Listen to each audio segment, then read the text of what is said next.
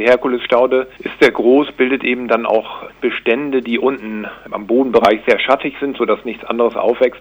Und es ist eben so, dass wenn man das auf die Haut bekommt und da kommt die Sonne dazu, dann gibt es üble Verbrennungen.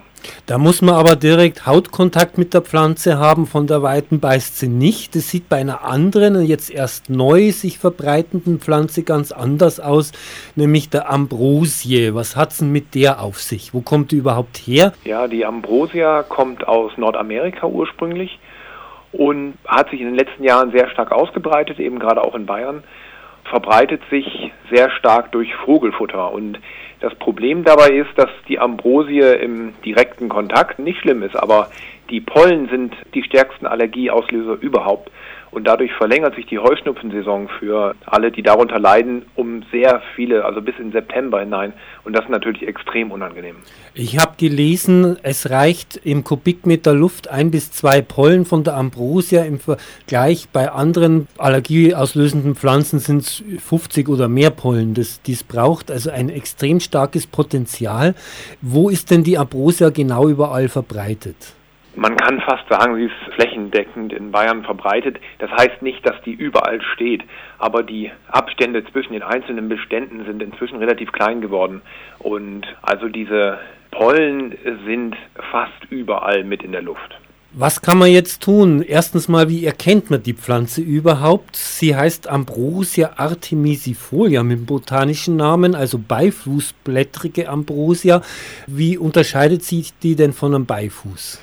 Ja, sie hat einen behaarten Stängel und die Blütenstände sind so leicht gebogen und haben kleine äh, weiße Blütchen dran und dann eben diese sehr gefiederten Blätter. Daran ist sie einigermaßen gut zu erkennen. Äh, ansonsten kann man sich auf jeden Fall im Internet nochmal schlau machen. Da sind viele Abbildungen, wie man das äh, genau äh, erkennen kann.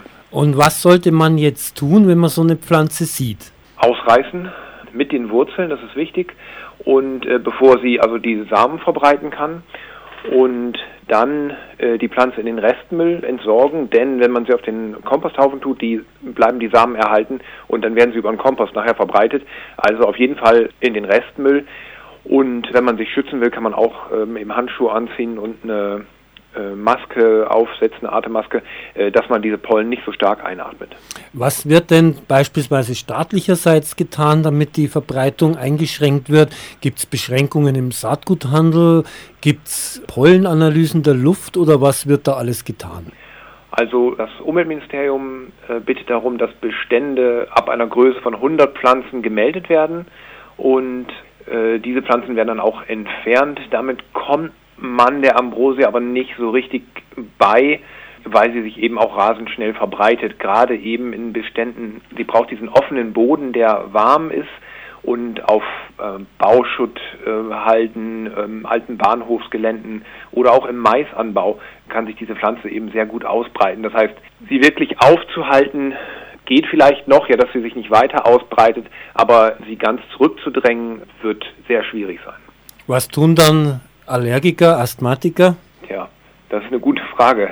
Was man auf jeden Fall tun kann, um die Ausbreitung nicht noch weiter zu fördern, ist, dass man zum Beispiel eben auch äh, gereinigtes Vogelfutter kauft, was auf Ambrosia getestet wurde und was eben auch mehrfach gereinigt ist, sodass man in den vielen Hausgärten, in denen gefüttert wird, glücklicherweise ja gefüttert wird, äh, dass man dort nicht zu einer Ausbreitung beiträgt.